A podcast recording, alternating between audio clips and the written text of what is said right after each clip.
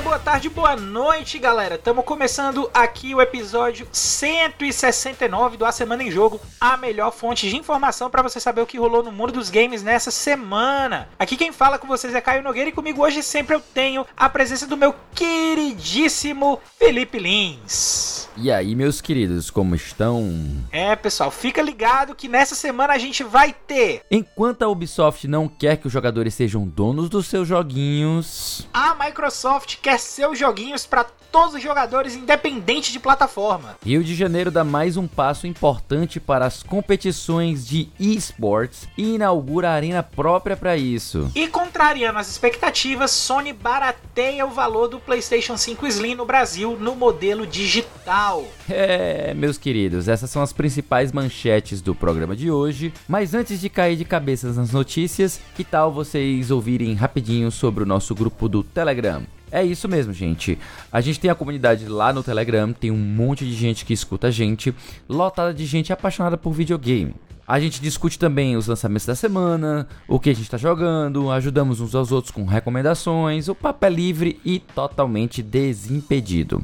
Se você gostou dessa ideia, então entra lá no t.me barra amigos e vem ajudar o grupo dos amigos do A Semana Jogo a ficar ainda maior. O endereço novamente para vocês é t.me barra ASJ Amigos. O link vai estar nas anotações desse episódio também para facilitar ainda mais. Bom, galera, é isso aí. Tendo feito o jabá do episódio, vamos lá pro nosso papo aqui, pro nosso pré-papo, né? Na verdade, porque a gente sempre discute aqui o, as coisas que a gente tá jogando na semana. E eu queria saber aí do Felipe como é que foi a semana aí, o que é que ele tem jogado. O que é que você tem feito aí, meu amigo, de, de videogames? Cara, vou ser bem sincero, do programa passado para esse, eu basicamente só fiz terminar o Soldiers, aquele jogo que eu comentei na semana passada. Uhum. Eu já estava com 40 e poucas horas, eu fechei com praticamente 50, quase isso, uhum. porque eu quis fazer 100% dele. Então é raro quem me conhece sabe, olha só, quem me conhece sabe, eu adoro essa frase. Quem me conhece sabe, é realmente. Quem me conhece sabe que eu não sou de fazer 100% num jogo. É muito raro eu fazer isso. É eu verdade. detesto eu detesto com todas as energias. Eu conheço e tô ah, dizendo, é realmente raro. Não, eu ia dizer que eu acho extremamente detestável toda a cultura de platina, essas coisas assim. E normalmente eu não tenho platinas, eu não tenho platinas, eu, eu, eu tenho zero platinas, ou é, 100%, ou militar, jogo, como vocês quiserem chamar. Porque normalmente tem uh, algumas tarefas que eu considero completamente estúpidas e sem relevâncias, como por exemplo, no próprio Soldiers, eu fiz 100% dele, fiz todas as subquests, eu fiz todos os as, as coisas principais e secundárias. Uhum. Eu peguei todas as armas, eh, peguei quase todos os baús, praticamente ficou faltando um, dois ou três. Peguei o final secreto, tudo relacionado a coisas colecionáveis que você tem no jogo, exceto alguns poucos que eu não quis pegar tudo, sabe? Uhum. E ainda assim, ah, como aconteceu quando eu fiz no a mesma coisa no Sea of Stars, eu não recebi a platina, porque ficaram faltando algumas coisinhas bem específicas, como por exemplo no Sea of Stars ficou faltando ir ao spa uma vez com cada personagem diferente. Uhum. Aí eu, putz, a outro era fazer, é, é, fazer todas as receitas que você encontra de, de culinária, sendo que tem umas que são irrelevantes, que você vai pegar lá no final do jogo que você não precisa mais. Uhum, e, que não são eficientes, sabe? Então, eu entendo. São, são coisinhas que eu acho que não agregam a experiência do jogo. É só para você ficar catando é, atividade extra pra você fazer e, entre aspas, fazer o jogo durar mais. E receber depois um troféuzinho porque fez aquilo ali. Tipo, não é meu estilo de jogo, não é meu estilo de, de jogar. Eu não faço, não pego um jogo pra extrair até a última gota dele. Eu geralmente eu faço a história principal, o conteúdo principal, porque é lá que estão as mecânicas. Sim, e sim. As, e às vezes eu faço um conteúdo extra porque tem uma, um, uma historinha muito legal que, que compensa, ou porque dá um item muito legal que você pode utilizar para enfrentar o último boss, ou até mesmo porque simplesmente tem um chefe que exige mais do que o último chefe e você acaba tendo de utilizar as suas habilidades com mais intensidade. E isso às vezes é, é bacana de você fazer num jogo, sabe? Uhum. Então é tipo, é isso que eu chamo de fazer 100%. É você experimentar as coisas do jogo, fazer a, sub, a subquest e tudo mais. E com jogos sendo cada vez maiores, tipo jogos da Ubisoft, da Sony. Fazia tempo que eu não fazia isso porque é coisa demais, sabe? O, o Homem-Aranha, não sei se você jogou, deve ter jogado, né? O Homem-Aranha. Primeiro sim, eu joguei todo. Pronto. O Homem-Aranha é um jogo que, tipo, ele já tem naturalmente 30 horas para você terminar a campanha. Sim, e ainda, ainda tem muita mais... coisa nossa, ainda fica faltando um monte de coisa. Fica sobrando coisas para você ajudar policiais, para você é, resolver crimes, para você fazer pesquisas científicas, para você uhum. fazer tanta coisa naquele jogo que não, não, é, tirar fotos dos lugares eu não tô fora, com certeza eu não vou ficar fazendo isso. Para mim é só conteúdo repetitivo e sem e, e sem valor. Para mim não tem valor ficar fazendo isso, sabe? Então não é muito de eu fazer. Mas basicamente foi isso, meu querido. Além disso, treinos em, de beat tênis pra gente manter o corpo em dia e é, jogar. Rapaz, é, é misturar um. É misturar o, o, jogo com saúde, né? Nós estamos aqui fazendo jogo na vida real. É importante, é importante. E você, meu querido Caio, o que, que você tem jogado aí nessa última semana? Você, você com o Dante, ou é. você com a sua esposa? O que, que tem de bom aí pra nos contar? Além do beat tênis, né? Ó, oh, temos mais um viciado aqui, ó. Aqui tem informação, aqui tem denúncia. Temos mais um praticante aqui viciado. É, é, um vírus que está tomando toda a semana em jogo. É verdade, é verdade. É verdade.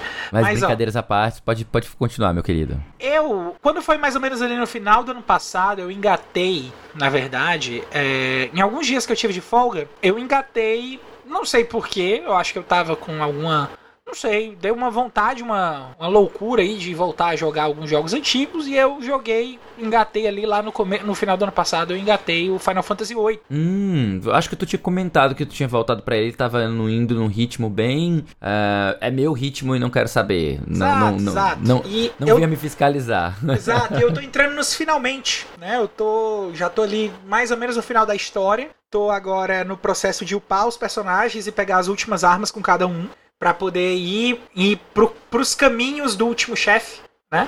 Mas uh, além dele, eu dei uma jogada essa semana também no Prince of Persia, The Lost Crown. A demo? A demo, isso, né? Tô, já tô considerando pegar o, o, o jogo para jogar no meu Switch. É, porque aquele jogo grita Switch, eu acho. é que é meio, é meio difícil eu não jogar ele no Switch, embora as outras plataformas vão rodar ele melhor. No Switch ele já tá rodando de uma forma que me agrada muito. Então. Eu vou te, eu, eu vou te dar uma dica que talvez seja a dica mais importante da sua vida, sabe? Ah, diga. Eu acho que você deveria investir uma grana para comprar um Steam Deck. Uia. E eu acho que sua vida vai mudar muito. Porque, primeiro, você vai conseguir comprar as coisas no Steam e poder jogar on the go no, no deck. Uhum. Tá? Começa daí. Começa daí. Uhum. Segundo, que você vai conseguir é, compartilhar a biblioteca, a sua com outras pessoas e a de outras pessoas com você. Sim. Então, tendo espaço, claro, né? Porque a, a questão do compartilhamento de biblioteca é de acordo com o que as pessoas estão utilizando. É, tem um número máximo de pessoas que você pode compartilhar. Mas, enfim, o ponto é que você tem uma vantagem muito grande de ter os seus jogos que funcionam tanto no seu desktop também rodar no deck, assim como também você ter é, jogos antigos, jogos novos, jogos compartilhando com outras pessoas. É, é um aparelho simplesmente fantástico, juro pra você. E se você tem uma certa dificuldade de sentar pra jogar no PC,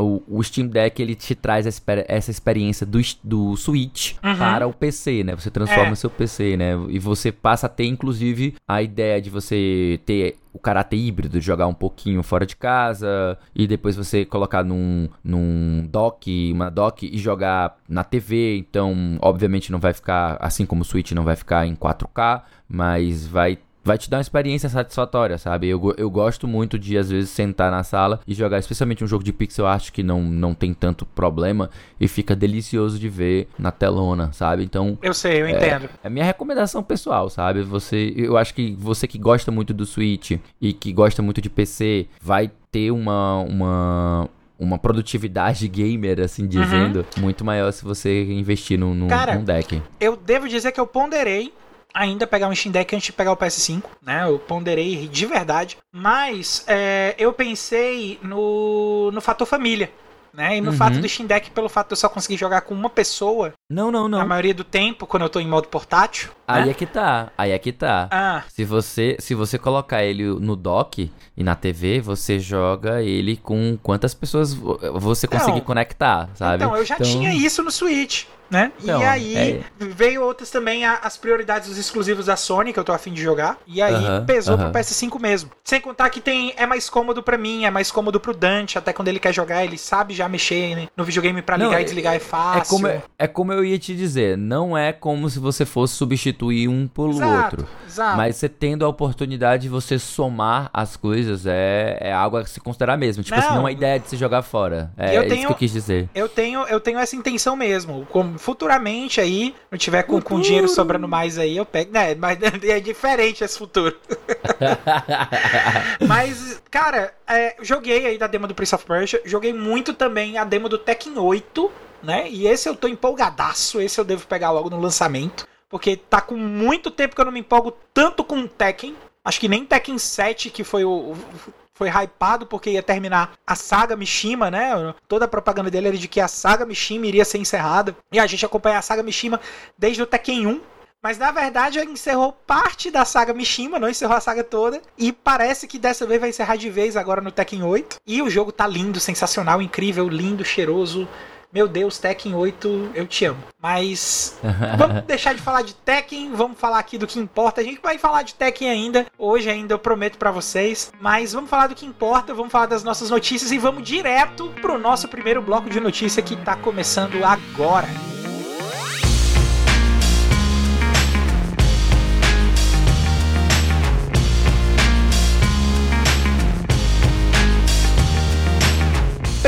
Primeiríssimo bloco de notícias do A Semana em Jogo 169. Vamos começar aqui com duas pedradas aí que rolaram essa semana.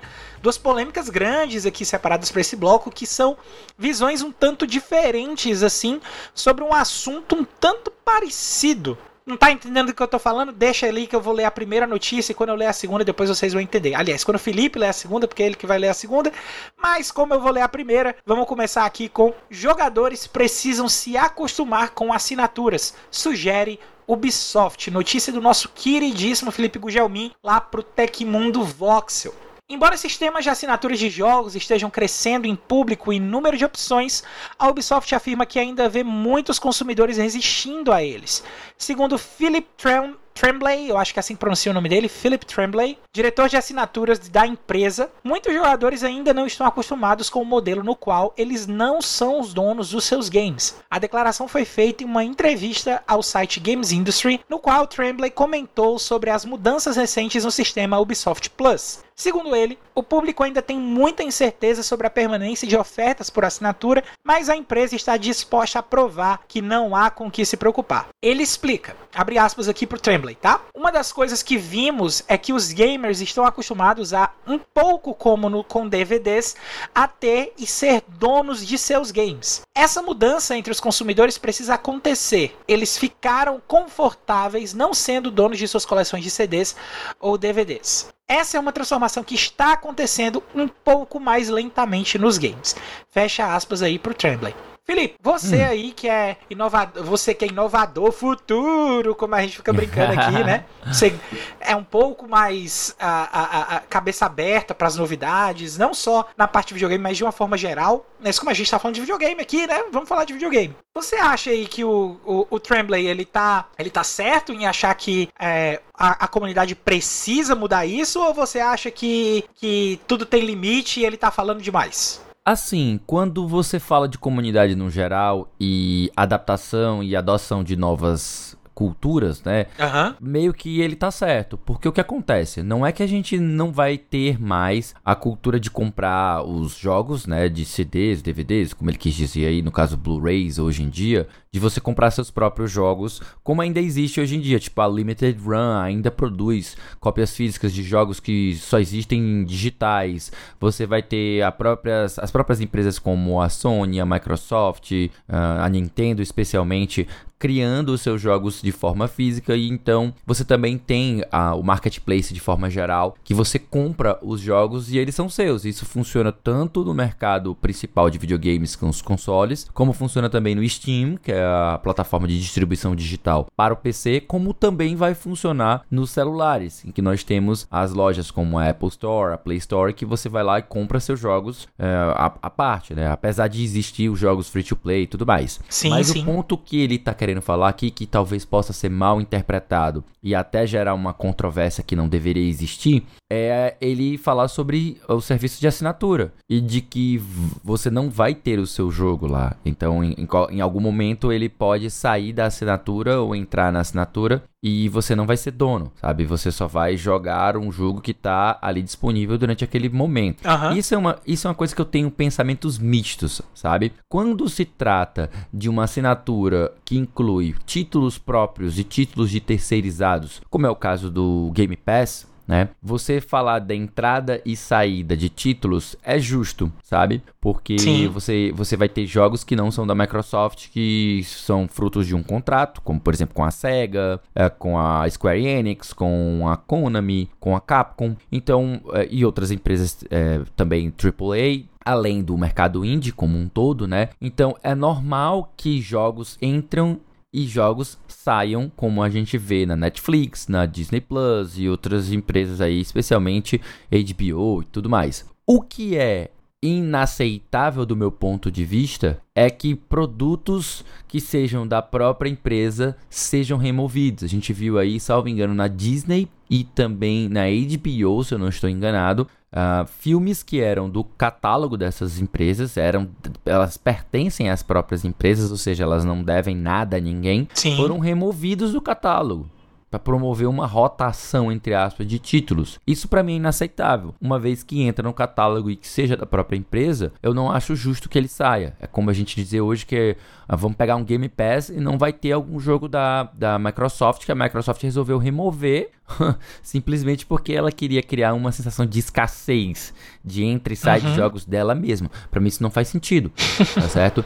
E quando ela compra novos estúdios, como ela fez recentemente, inclusive com a aquisição da Activision Blizzard, a gente quer ver os jogos que eram da Activision Blizzard entrarem no catálogo do Game Pass. A gente sabe que não vai ser agora, vão vir com, com o tempo e aos poucos, mas não precisa também ser uma coisa que venham todos de uma vez, mas que uma vez que entrem, não saiam mais sabe? Essa Sim. é a minha é a minha o meu pensamento sobre essas assinaturas. E que eu acho que talvez seja uma discussão que a gente pode puxar dessa opinião do, do Philip Tremblay. Mas para todos os efeitos, eu acho que ele está correto. A gente tem meio que se acostumar com essa, essa história de não ser os donos do próprio jogo quando a gente fala de assinaturas, tá? É. No momento em que eu compro o jogo e que ele entra no meu catálogo, como a gente faz isso no Steam, como eu faço isso no Switch, com jogos é, digitais, como eu faço isso até no meu celular, é inaceitável que eu não seja dono do meu produto só porque ele é digital e ele venha a ser removido futuramente, como a gente já viu acontecer, né? A gente já viu isso acontecer. O que, uhum. que tu pensa sobre isso, Caio? Cara, eu acho que é mais ou menos nessa linha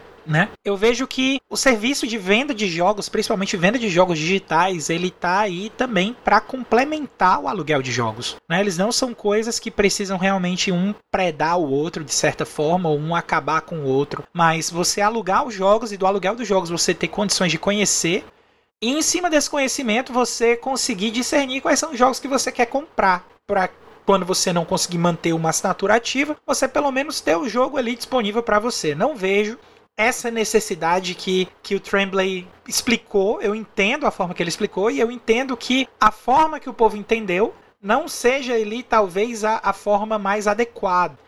Mas é, eu vejo que realmente existe uma necessidade para o pessoal de abrir a mente para o modelo de assinatura de videogame, né?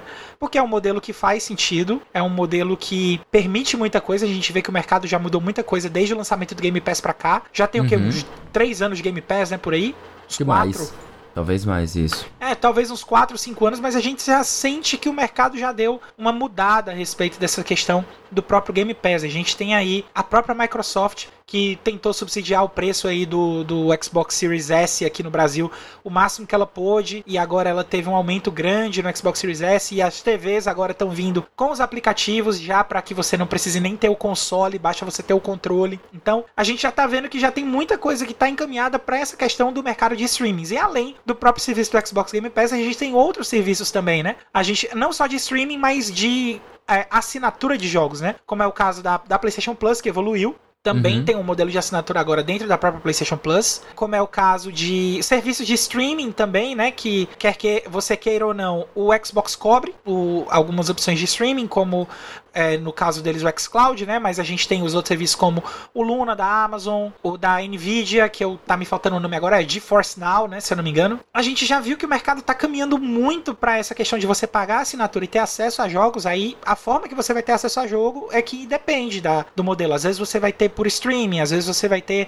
o direito a baixar aquele conteúdo e ter aquele conteúdo disponível por um período de tempo enquanto a assinatura estiver ativa ou enquanto ele estiver disponível no catálogo da assinatura. Realmente foi uma mudança muito positiva que eu vejo para o mercado nesse modelo, porque assim você atinge pessoas que querem comprar os jogos que elas querem jogar e querem conhecer outros jogos sem ter a real necessidade de precisar comprar e indo um pouquinho mais além da questão da demo, né? Então, eu acho que foi uma mudança bem-vinda para o mercado. Eu acho que o Tremblay tá certo nesse aspecto, mas eu vejo que a mídia, algumas pessoas ali de consumidores levaram essa declaração do Tremblay também para um lado mais polêmico. Né? E eu acho que é nessa polêmica aí, né, é nessa polemizada que realmente há um problema, porque ainda tem pessoas que gostam de ter os joguinhos, tem pessoas que gostam de ter caixa de jogo. Eu conheço gente que gosta de cheirar manual. Entendeu? Então, eu acho que tem gente, tem mercado para tudo. Se você for realmente procurar e pesar a medida, você tem mercado para tudo. Claro, hoje em dia é muito mais simples e muito mais fácil você ter o jogo digital do que o jogo físico. Mas se você quer ter o jogo físico, vai lá, vai ter mercado também, não tem problema nenhum. Eu acho que é, volta pro começo do meu argumento. Eu acho que um complementa o outro. Não precisa um acabar para que o outro possa prevalecer, entendeu? Uhum, perfeito. E justamente falando nesse assunto de assinaturas, né? A gente aproveita e por que não falar dela, que é hoje talvez a líder nessa, nesse assunto de assinaturas, é, o, o serviço mais badalado, o serviço que mais gera é, bafafá e conversas, que é a própria Microsoft, né? A própria próxima notícia é justamente o CEO da Microsoft afirma que os jogos de Xbox serão multiplataforma. Notícia do Rafael Janotti para o Adrenaline. Deixa eu fazer a leitura aqui para vocês. A Microsoft não pretende ser tão conservadora quanto a Nintendo e a Sony em games no futuro, já que planeja lançar os jogos de Xbox para outras plataformas. Isso é algo confirmado pelo próprio CEO da empresa, Satya Nadella. Em uma reunião anual com acionistas da Microsoft, Nadella foi questionado sobre o futuro da divisão de games da Microsoft. Ele disse: Abre aspas. Estamos muito empolgados com tudo que se está acontecendo em jogos, especialmente com a aquisição da Activision Blizzard King. Acreditamos que agora temos capacidade para realmente fazer o que sempre quisemos fazer, que é criar grandes jogos e entregá-los às pessoas em todas as plataformas fecha aspas aqui para ele. Quando o processo de aquisição da Activision Blizzard começou e a Sony tentou de toda forma impedi-lo, a Microsoft chegou a dizer que pretende lançar os jogos do estúdio para outras plataformas e não ficar somente no Xbox. Como fica claro com os acordos feitos com a Nintendo e com a própria Sony. Então, especulando, pode ser que a fala de Satya Nadella seja especificamente voltada para essa questão e não abrange toda a sua plataforma Xbox, com exclusivos de peso da plataforma chegando ao PlayStation, por exemplo. É, a gente faz assim a ressalva aqui que esse final da notícia a gente copiou Uh, a gente tirou ipsiliteres lá Isso. do Adrenaline, tá? Então essa parte especulativa aqui é do Rafael Janotti. É a opinião do Rafael Janotti que Isso. eu trouxe para cá exatamente porque eu acho que é o cerne da discussão aqui. Sim, perfeito, perfeito. É, então, já que você trouxe esse cerne da, da, da discussão, uh, apresente o seu caso, uh, doutor Caio. Vamos lá. Antes de mais nada, tu viu aí o, o sobrenome do rapaz que é Gianotti também, né? Sim, sim, sim. Melhor do mundo, cara. Vamos lá que, que eu acho dessa questão? É, é indo na linha desse pensamento que o Gianotti fez no comentário da notícia, que a gente devia ter aplicado para as coisas da Ubisoft na notícia passada. E a hum. forma que a gente precisa realmente encarar as notícias de uma forma geral. A gente precisa ter um raciocínio e um pensamento em cima da declaração antes de sair especulando ou criando é, um caso muito grande, muito, muito desnecessário para o que a notícia realmente quer dizer e para o que a fala do Satya Nadella, nesse caso dessa notícia, para o que a fala do Satya Nadella quer dizer. Porque a fala do Satya Nadella está muito alinhado com tudo que a Microsoft falou no processo da FTC. Tudo alinhado que é exatamente a questão de não querer manter os jogos da Activision Blizzard exclusivos na própria plataforma, exatamente por causa da questão de como a defesa de antitrust, é, e o pessoal ficava falando, ah, depois que a Microsoft é, passar do antitrust ali da, da, da, da NTC, eles vão ignorar tudo porque a compra vai estar aprovada e acabou. Não vai ter mais o, os outros jogos nas outras plataformas e não é bem assim que realmente parece que vai ser, né? Claro, tivemos todas as garantias ali que o julgamento fez, que a Sony é, ficar apelando lá pro, pro julgamento fez com que saísse Call acordos de Call of Duty saindo pro Nintendo Switch até, né? uhum. né? E, e mantendo Call of Duty aí nos próximos 10 anos em multiplataforma. Então, além disso, né? Eu acho que talvez a Microsoft vá realmente aproveitar esse catálogo vasto da Activision Blizzard King, que tem Warcraft, que tem Starcraft, Starcraft, a Diablo, Overwatch, é, Overwatch, o Hearthstone, que é para celular, uhum. né? E, e não para celular necessariamente, né? Dispositivos mobile também com com, é, é, com iPad, com, com tablet, enfim. Tem a versão para PC também, né? Mas tudo isso, todas essas possibilidades fazem com que a Microsoft já tenha uma presença legal em outras plataformas fora do Xbox. E por que não trabalhar essa presença e manter isso aí ativo nos próximos anos?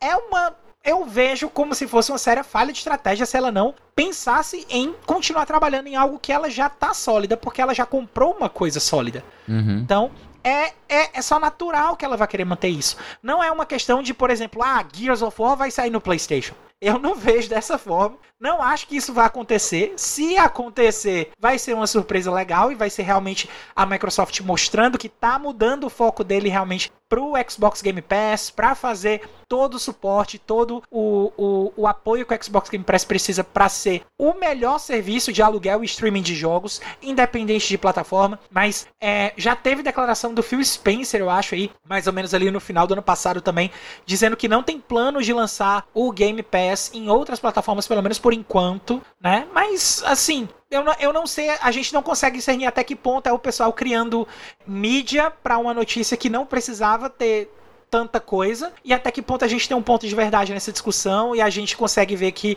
o Satya Nadella pensa um pouco diferente do Phil Spencer e que isso vai ser ainda está sendo conversado e que a Microsoft ainda está decidindo o que é que vai fazer. A gente não sabe. É, cenas aí dos próximos episódios. Vamos aguardar para ver no que é que vai dar.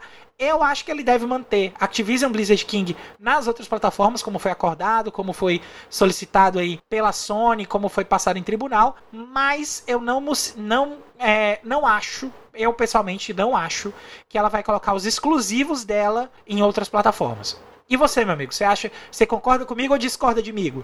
Eu concordo discordando.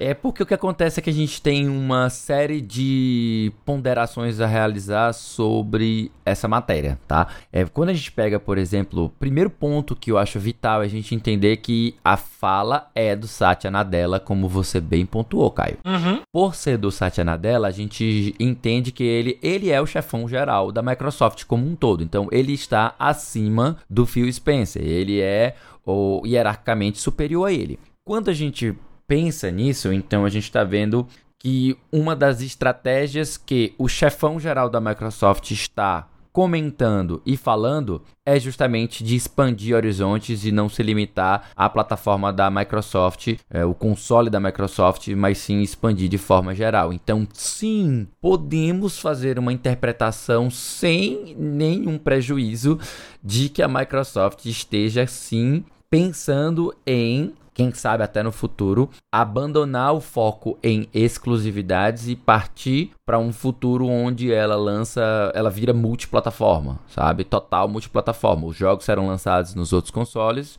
e ela mantém o console dela algo como seria entrar um player novo hoje, por exemplo, a Atari voltasse a fazer um novo console, uhum. a Google quisesse fazer um novo console, a Sega voltasse a produzir consoles. Eu acho que a gente ter quatro, cinco consoles brigando no espaço que a gente tem hoje seria algo preocupante de, de se ter ah, falando de exclusividades, né? Esse mundo eu não vejo acontecer. Hoje a gente só ainda sustenta isso porque nós temos o que? Uma briga real mesmo, mais, mais ferrenha entre duas, três plataformas. A gente tem geralmente as pessoas que brigam entre o PlayStation e o Xbox. E dificilmente você vai ter essa briga acontecendo um PlayStation e um Nintendo. Normalmente é, eles se somam, eles se complementam, exceto quando a gente fala de pessoas que não têm dinheiro para sustentar tudo. Então ela vai ter que uhum. optar ou por um Nintendo, ou por um, um PlayStation, ou por um Xbox. Por conta disso, acaba que uh, elas, elas sim são concorrentes entre si. A pessoa não vai ter dinheiro para ter todos os consoles. Então ela tem que optar. E aí ela acaba optando por, entre outras, os exclusivos. Eu não vejo o mercado de exclusividades como algo positivo. Há muito tempo eu digo isso. Eu acho que as empresas deveriam competir com hardwares melhores, com ideias mais interessantes da parte de hardware. Ah, o hardware é mais barato e que é híbrido. Ah, um hardware que é o mais potente que entrega os melhores gráficos. Então, por exemplo, a gente poderia ter essa variedade de hardware e todos os jogos sair para todas elas. Tipo, a Microsoft não vai trabalhar com realidade alternativa ou, ou, realidade virtual. A Sony hoje ela mandaria o console dela já incluso o, o PlayStation VR. O, o, o, PlayStation VR, mas isso torna ele um pouco mais caro do que um Xbox. Já quem quer portabilidade vai para o da Nintendo. Esse para mim seria o mundo ideal dos videogames a gente teria uhum. uma competição entre eles de hardware e na parte de software tudo seria lançado para todos, evitando essa, essa guerra baseada em, em exclusividades. E isso é um sonho meu, né? Um sonho de muita gente que a gente tenha uma situação como essa, seria o mundo ideal, mas não temos isso. Temos hoje a Microsoft falando em lançar jogos multiplataforma e temos um monte de perguntas na nossa cabeça. Se isso significa que ela quer virar totalmente multiplataforma, se ela no futuro pretende lançar o Game Pass como um serviço nas outras plataformas, ou se ela de fato quer lançar os seus jogos, uma parte de seus jogos como multiplataformas. Vale lembrar também que a Sony faz isso, né? É, especialmente de jogos que são muito uh, secundários, digamos por assim dizer. Lembrar o M MLB, MBL deixou, MLB deixou. É o de Major League ba É Baseball. Major League Baseball, MLB. Major League, isso, pronto, é MLB. O MLB, ele é lançado também em outras plataformas, não é exclusivo dos, do, da Sony. Ele, é, ele, é, ele é a propriedade intelectual é da própria Sony, mas ela lança em outros consoles. Isso acontece com outros jogos também. Talvez seja isso. A gente vai ter alguns títulos que serão lançados multiplataforma e outros que continuarão como exclusivos para que você tenha um incentivo às pessoas assinarem o Game Pass ou comprarem o console da, da, da Microsoft, não sei. É, estratégias, tá? É, estratégias e estratégias. A gente não, não tem como saber como é o futuro. O que a gente sabe no momento é que Primeiro, o Satya Nadella tem esses planos de multiplataforma. Segundo, a gente não sabe qual é o alcance da ideia multiplataforma que está acompanhada desse pensamento do Satya Nadella. E a terceira é que nós vamos encerrando aqui o primeiro bloco de notícias e vamos caminhando para o nosso segundo bloco.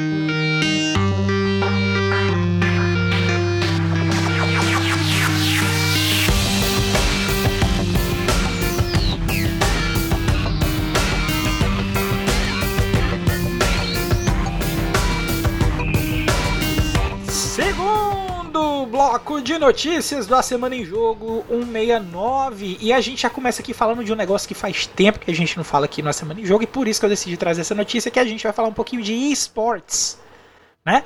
Para ser mais preciso aqui, Rio de Janeiro inaugura Arena Gamer na Zona Norte. Notícia lá do Globo Esporte que eu tô trazendo para cá para vocês aqui pra gente comentar. O Rio de Janeiro inaugurou nessa quarta-feira uma Arena Gamer na Zona Norte da cidade.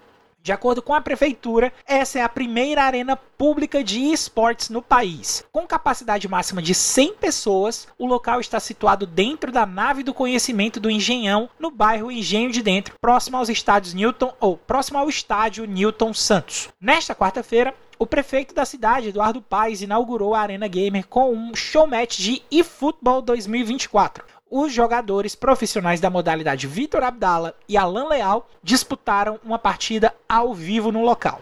A Arena Gamer possui um palco com capacidade para receber dois times de até cinco jogadores, com estúdio de transmissão, camarins para os times, área para a equipe técnica, um telão de LED para transmissões das partidas e uma arquibancada para 100 pessoas. O local conta também com um estúdio de podcast. Xande Teixeira, coordenador de games e esportes da Prefeitura do Rio, comenta: O Rio de Janeiro agora tem a oportunidade de ter a primeira arena pública de esportes do Brasil para receber aqui eventos universitários, pequenas e médias competições, para que a gente atraia cada vez mais as equipes de esportes eletrônicos para a cidade. Felipe, eu sei que Oi. você não é tanto assim dos esportes, mas eu sei que você gosta de ver iniciativas relacionadas ao gênero para que vá se quebrando as mistificações, os preconceitos, é para que o tema vá ganhando popularidade.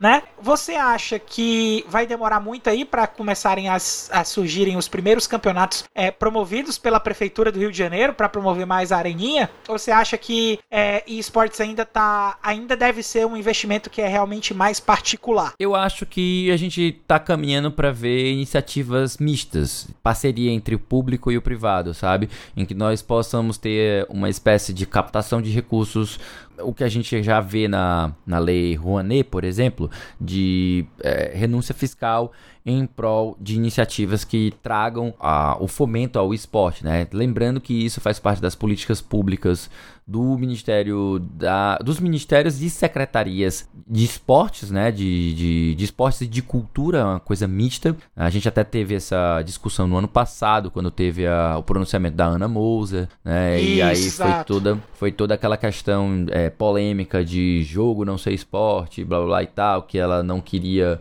a aceitar, mas depois ela mudou de ideia, ela disse que realmente tinha muito a, a, se considerar e conversar sobre isso, e no fim das contas, por pressões políticas, ela deixou o cargo, né? Então a gente vem, vem comentando sobre isso toda vez que aparece algo bacana, é, faz, faz faz sentido a gente trazer para comentar aqui com vocês. Até que não, não faça parte do nosso âmbito aqui cearense, né? Eu até tive é. que. Eu tenho que confesso que eu tive que pesquisar para saber se a Zona Norte era uma zona. Uma zona é, é, considerada nobre, se era uma zona mais considerada é, mais popular porque eu acho que essa é uma questão a, a, se levar em conta, sabe? Quando você fala, quando a gente vê a instalação de uma aparelhagem dessa, né, de um de um de uma arena e tudo mais de fomento, a gente sempre ressalta o quão importante ele ser acessível para a população de forma generalizada, né? Inclusive Isso. da população mais carente. E daí quando a gente fala da instalação disso numa zona, especialmente aqui para nós que somos cearenses, eu e você, Caio, não temos aqui um, um, uma pessoa que seja nosso enviado especial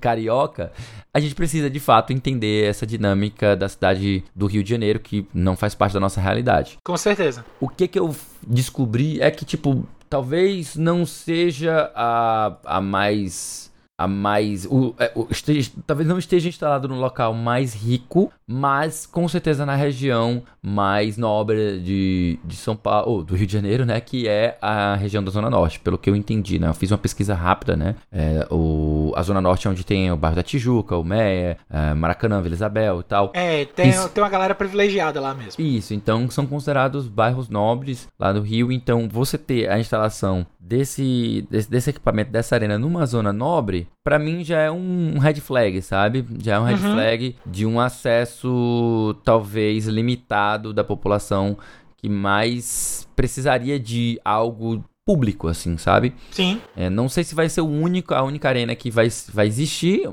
gostaria que não se limitasse a isso, mas eles acabaram optando por um local na zona nobre uh, nessa primeira instalação. E, e, também acredito que, tendo uma primeira iniciativa como essa que está tendo no Rio de Janeiro, é natural que a gente veja isso acontecer também em outras regiões do Brasil, né? especificamente aqui no Ceará, falando da nossa, puxando aqui para nossa sardinha. O que, que você acha disso, Caio? Assim, eu vejo que pelo menos ali na, nesse eixo sudeste a gente tem tido movimentações recentes de, de prefeitura para promover um pouco mais essa questão do, dos jogos de uma forma geral. Por que, que eu digo isso? A gente tem essa ação aí do Rio de Janeiro, né, surgindo aí, acho que mais ou menos um agora nesse primeiro mês de, de 2024, mas a gente teve também no ano passado um anúncio que a, a, um dos eventos mais tradicionais de jogos de São Paulo estava virando, tava ganhando parceria com a Gamescom né? Hum, e verdade. além disso, tem a questão do envolvimento da prefeitura. Quem fez esse anúncio, quem estava presente nesse anúncio era o próprio prefeito de São Paulo.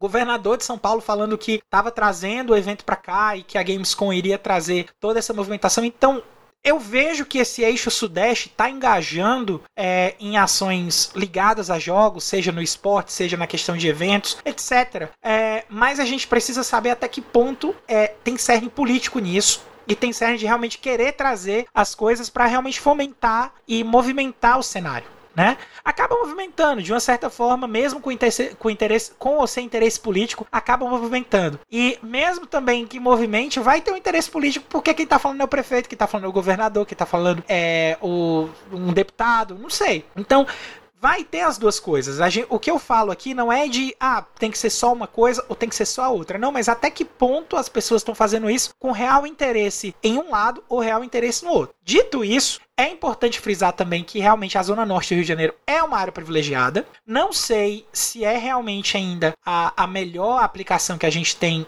para um cenário do Rio de Janeiro para realmente tornar as coisas mais populares, né? Tendo em vista aí que a gente também, dos, dos jogadores brasileiros, o que realmente vai mais atingir a galera são os jogos que estão em celular, né? Então é a galera ali do Free Fire, é que é realmente essa galera que vai estar tá mais pegada, assim, nos, no, para esportes de uma forma mais ampla, sem falar de, de, de, de, poder aquisitivo ou de condição social, porque todo mundo tem um celular hoje em dia, uhum. né? Uma arena de esportes desse porte, é, sendo instalada na zona norte do Rio, eu vejo mais ainda como uma questão de favorecer um, digamos assim, ainda mais as empresas, né, para querer divulgar a, os jogos e trazer mais, mais, é, como, como, é que eu posso explicar assim, explicar melhor? Uh, de querer fomentar mais os jogos de empresas maiores, né, não necessariamente que o pessoal que vai ter celular vá ter essa, esse apoio, até mesmo porque a gente tem esse apoio para cinco atletas e tal, e dá para levar essa galera para jogar na zona norte também. Eu, eu pelo menos não vejo um problema, mas é, eu espero pegando um pouquinho da sua fala também, eu espero que seja o começo para uma expansão disso, né? Para que a gente tenha é, não só arenas, mas para que a gente tenha também mais suporte para os jogadores vindos do governo, não só nessa questão de arenas, mas questão de infraestrutura, questão de é, alguma coisa de, de programa, de bolsa, como a gente tem bolsa para atleta, não sei. Tem, tem que tem que pensar realmente, tem uma movimentação, ter uma movimentação disso é muito importante para esse momento, exatamente para a gente comece a, a, ter essas ideias, a ter esses brainstorms, que surjam pessoas que consigam é, contribuir mais para isso, que os governos não deixem de se envolver e não estejam fazendo isso só por questão política, mas que realmente queira ter a intenção de fomentar as coisas. E eu fico contente, de uma forma geral, embora não, ainda não seja uma coisa tão ideal assim, pelo menos é um começo. Então eu fico contente de ter esse começo, de ver isso aí já começando no Rio de Janeiro. Aproveitando então que a gente está falando de novidade da questão de acessibilidade, né? Acessibilidade financeira, por assim dizer, né? A próxima notícia que a gente vai falar, que é a nossa última de hoje, é que o novo PlayStation 5 Slim chega ao Brasil mais barato do que o modelo original. Notícia do Felipe Vinha para a Tech Tudo. O PlayStation 5 Slim já está disponível em pré-venda no Brasil com um preço sugerido de R$ 3.800. Na verdade, R$ 3.799,90, mas eu odeio esses números quebrados, tá, gente? o valor então é 200 reais menor em relação ao modelo original do videogame na versão digital, ou seja, sem leitor de disco. Dependendo da loja, é possível realizar a pré-compra por um preço ainda mais barato, começando em R$ 3.533 na Amazon. Eu odeio esses números quebrados, cara, sério. o modelo também pode ser encontrado em outros grandes varejistas e parceiros da Sony, com descontos variados. Nos Estados Unidos, o aparelho chegou no final de novembro do ano passado. O desconto do PlayStation 5 Slim fica ainda maior se ele for comparado com o modelo padrão do PlayStation, que apresenta leitor de disco. Esse último ainda aparece à venda em lojas online com valores a partir de R$ 3.600. Mas vale ressaltar que o preço pode aumentar a depender da oferta ou se o videogame acompanha algum jogo em disco como um formato de combo. Caio, você que acabou de comprar o seu PlayStation, seu uhum. Play, PlayStation 5. PlayStation. Ah, você ficou surpreso com essa notícia porque você deve ter feito uma pesquisa gigantesca, tanto em distribuição oficial como também por meios uh, secundários ou alternativos, né? Ah, meu amigo, você não faz então, ideia. é, então, qual foi a, qual a conclusão que você chega levando em consideração aí esses valores, se eles ainda estão muito altos ou se o mercado paralelo já oferece coisas mais acessíveis? Me fala a tua perspectiva dessa notícia. Então, o valor ainda tá alto. De uma forma geral, 3.800 é, 3.800 reais ainda não é um preço amigável para quem quer um console no Brasil, né? Ainda continua com um problema de questão aquisitiva e tal. Porém, a gente vê que esse preço está vindo ajustado para a realidade brasileira, embora não seja bem o que a gente queria. Uhum. Houve um ajuste, né? Porque nos Estados Unidos o console aumentou o preço. Hum. A expectativa que a gente estava tendo para cá era que, como teve esse aumento, acho que se eu não me engano foi de, foi de 30 dólares no preço que teve lá nos Estados Unidos, estava se esperando que fosse aumentar para cá uns 200 reais. E ao invés de aumentar, esse valor diminuiu. Então, realmente tomou o pessoal que estava esperando a chegada do PlayStation 5 Slim, que estava de olho nisso aí, de surpresa, tá? Agora, é, se você pegar das últimas promoções que a gente teve, como por exemplo, a gente teve ali em novembro Black Friday, que foi normalmente a oportunidade que eu peguei para comprar meu PlayStation, né? Eu realmente acompanhei, vim acompanhando os preços de muito tempo e achei uma promoção que estava muito em conta. Uhum. E eu vinha me preparando financeiramente para isso, né? Tanto que, para quem acompanha os outros episódios, já sabia ali que de agosto eu já tinha falado, ó, meu PlayStation 5 vai ser comprado em novembro. Uhum. Né? E dito e feito, PlayStation 5 foi comprado em novembro exatamente por causa da questão do planejamento. Mas a gente observa também é, que esse lançamento desse PlayStation 5, lembrando que essa versão que vem é a versão que é um pouquinho menor, né? Ela é 33% menor e o PlayStation 5 realmente menor é mais agradável porque o bicho é um trambolho gigante, né? uhum. né? Tanto que eu nem deixei ele deitado ali, ele fica em pé, mas ele vem com a base, o modelo, o modelo antigo, né? Ele vem com a base para ficar em pé. lembrando também que quando a Sony tá lançando esse modelo novo, ela não tá oficialmente chamando esse modelo de PlayStation 5 Slim. Hum. Ela tá chamando esse modelo de PlayStation 5 porque uhum. a ideia é que o modelo antigo seja totalmente substituído pelo novo quando Sim. chegar a hora do, do antigo esgotar. Eles vão parar de fazer o antigo e vão ficar fazendo só esse modelo novo. Então, eles não mudaram o nome, não fizeram nada. É realmente um, uma remodelagem do videogame, né? E uma remodelagem bem-vinda, porque ele ser 33% menor é realmente bem-vindo para esse quesito. E esse, o que eu queria ressaltar é que esse preço é versão digital, ou seja, ele não vem com leitor. Tá certo que para esse modelo novo do PlayStation 5 Slim, você consegue comprar o leitor em separado. Mas até o momento que eu fechei a pauta e até o momento que a gente está gravando esse podcast, eu não achei notícia de quanto vai ser esse leitor separado aqui no Brasil.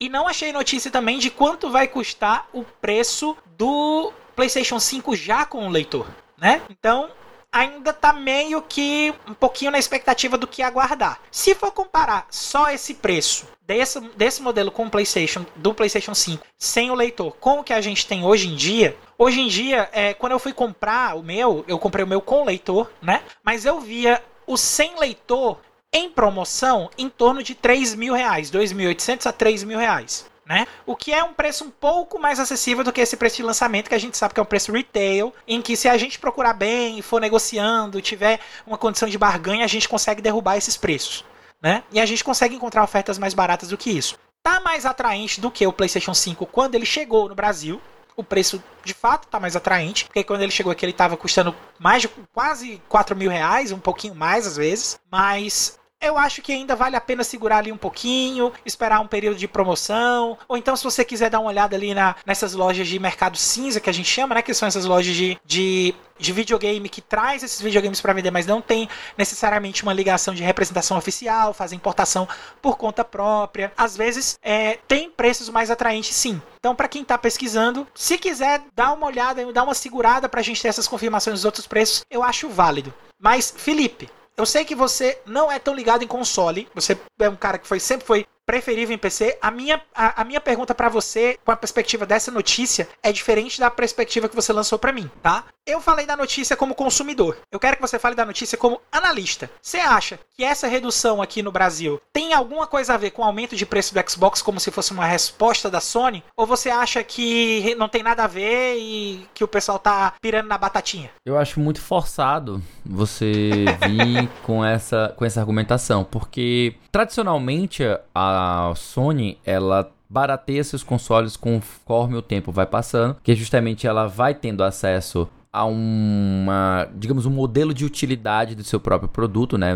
por assim dizer. Na verdade, são as revisões de hardware que ela faz. E essas revisões de hardware vão barateando os custos dos próprios consoles. Não é à toa que ao longo do tempo ele vai caindo de preço naturalmente tanto porque a empresa consegue lucrar mais, não perder no caso quando ele é subsidiado, tanto que, tanto nos casos, né, tanto quanto acontece da própria empresa diminuir a quantidade de vendas e para isso ela precisa baixar o preço, né? Porque senão ele não, não segue vendendo. É, coisas que, por exemplo, a Nintendo fez no passado com o 3DS e aí como ele não estava vendendo, ela teve que fazer um corte de preço e aí ele passou a vender mais e ficou, tornou o sucesso que ele foi, né? Então essas, hum? essas ponderações geralmente são individualizadas. As empresas, elas tomam decisões baseadas nos custos que ela tem, na, nos prospectos de de lucratividade que elas querem ter. E isso, para ser bem sincero, tá muito mais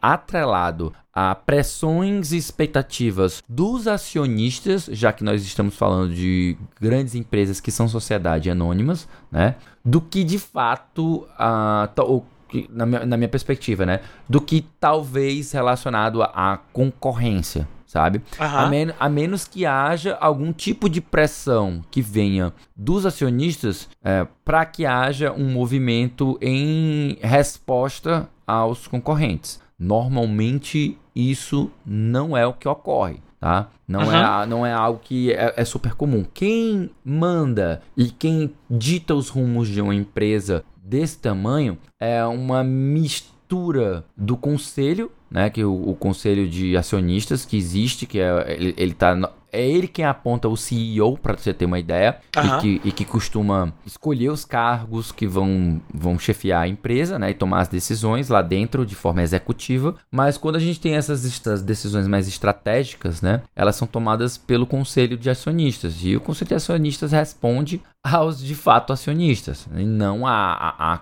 a movimentos dos concorrentes. Tipo, se, dá, se tá dando lucro para eles, pouco importa o que os, o, o que os os outros fazem, sabe? Então não sei, cara, eu, eu, eu, eu arrisco dizer que não tem nada a ver. Uhum. A gente não tem, claro, não tem como cravar isso, nem eu, nem você, nem ninguém tem como cravar isso, porque são especulações e são análises que a gente faz baseados nos movimentos do mercado, mas eu não arriscaria de forma nenhuma a dizer que é uma resposta à Microsoft. Isso é algo que permeia a mente dos fanboys, né, na guerra de consoles, aos consumidores. Isso é coisa que existe na cabeça dos consumidores e que muitas vezes não tem nada a ver com o que acontece em âmbito em âmbito de tomada de decisões, porque isso é feito muito mais em relação aos acionistas e não aos consumidores, por assim dizer sabe? Os, uhum. interesses, os interesses dos acionistas está, está acima aos dos consumidores, é isso que eu quero dizer. Beleza, beleza. Bom, é, o que a gente tem para pontuar aqui é que, já que está sendo lançada essa versão nova do PlayStation, talvez aí seja um bom momento para a gente entrar na nova geração de videogames, né? Porque é exatamente o que a gente já vem falando aí desses últimos anos. Como tá tendo esse lançamento, sempre tem um burburinho, então pode ser aí um bom momento. Mas se você entrar nessa nova geração dos videogames, você precisa saber o que é que você vai jogar nessa nova geração de videogames. Então, Felipe, como é que eu faço para saber os lançamentos da semana, meu amigo. Como é que eu faço aí para me inteirar disso? Aí é de boa, você conta com a gente para te dar a boa. É só você colar na lista com os lançamentos da semana que vem que a gente do A Semana em Jogo preparou para vocês.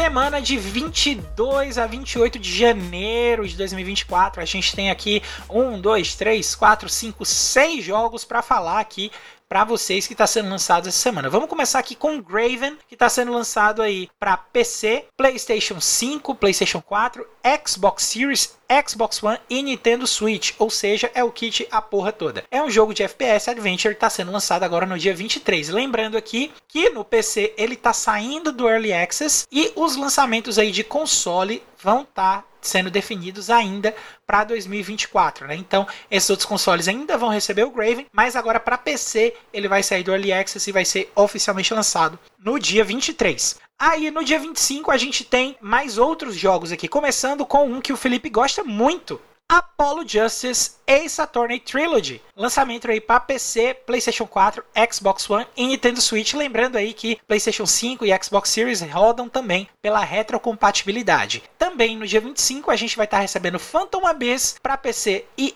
Xbox Series X, né? No caso, Xbox Series X e Xbox Series S, né? Xbox Series de uma forma geral. E o Under Night in Birth to Seas Celis. Meu Deus, o Davi do Bacon deve estar tá tremendo ali com a orelha coçando enquanto a gente está gravando isso aqui.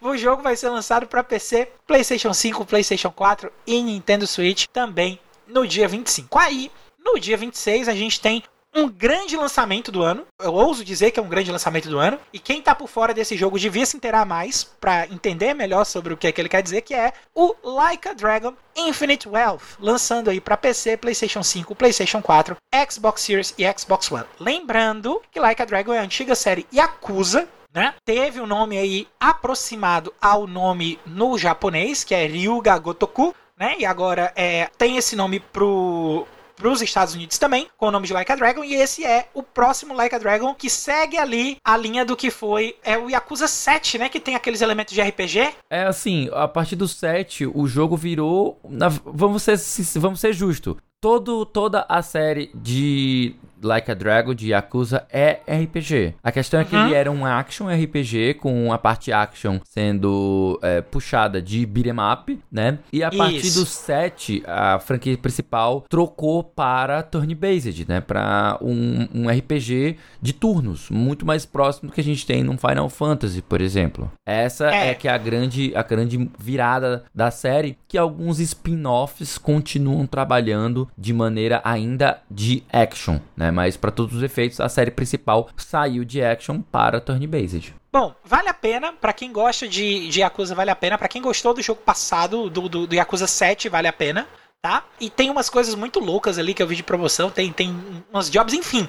Ele tá, ele tem, eu sinto que desde o Yakuza 7, desde que teve a mudança do protagonista também, a gente tem uma pegada mais comédia, um pouco mais forte em Yakuza, não que não tivesse antes, tinha, mas agora tá, tá, tá bem mais forte, bem mais evidente na série, eu, e eu acho que é, é um bom jogo aqui para quem tá aguardando. E aí, no dia 26 também, a gente tem outro gigante chegando aí, que é exatamente ele que eu falei que a gente ia falar ainda dele nesse episódio, Tekken 8 vai estar tá chegando aí para PC, PlayStation 5 e Xbox Series. Só joga em Tech quem tá uma delicinha, beleza? Além de todos esses jogos dessa semana, a galera daqui da Semana em Jogo tem mais um monte de conteúdo para você ficar ligado. Para conferir análises, artigos e críticas de jogos escrita pelo Gabriel e a equipe do GDH, é só você acessar o link gamedesignhub.com.br. Lá no Spotify você encontra um monte de conteúdo produzido pela galera do Cast Potion, podcast com aquele já conhecido papo catedrático sobre videogame. E você também pode acompanhar as lives do Memória Random, é só buscar por Memória Random com M no RAM para a Twitch e YouTube também.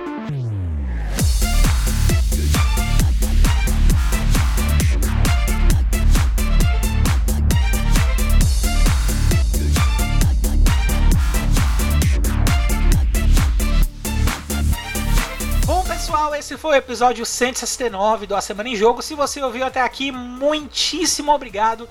E se você gostou do episódio, assina aí o feed do Cash. Fica ligado que semana que vem tem mais. Antes de encerrar, deixo aqui o nosso muito obrigado aí pra galera do Tecmundo Voxel, a galera do Adrenaline, do Tech Tudo e do GE pelas notícias lidas nessa edição do podcast. Eu deixo mais uma vez também o lembrete para o grupo dos nossos melhores amigos, que é lá no t.me barra Amigos. A gente está esperando todo mundo lá. E para finalizar, Felipe, suas redes sociais. Você me encontra em qualquer rede social que você procurar como arroba o Felipe Lee. Se você não me encontrar é porque eu não tô lá. É, e eu só tô no Twitter mesmo. Algumas vezes outro aparece ali no Instagram, mas muito pouco, mas eu só tô no Twitter no arroba foi o Caio, valeu?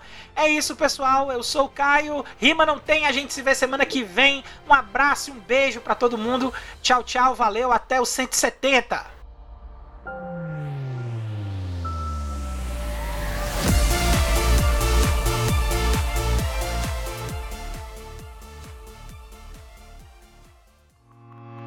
Este podcast foi editado por Felipe Lins.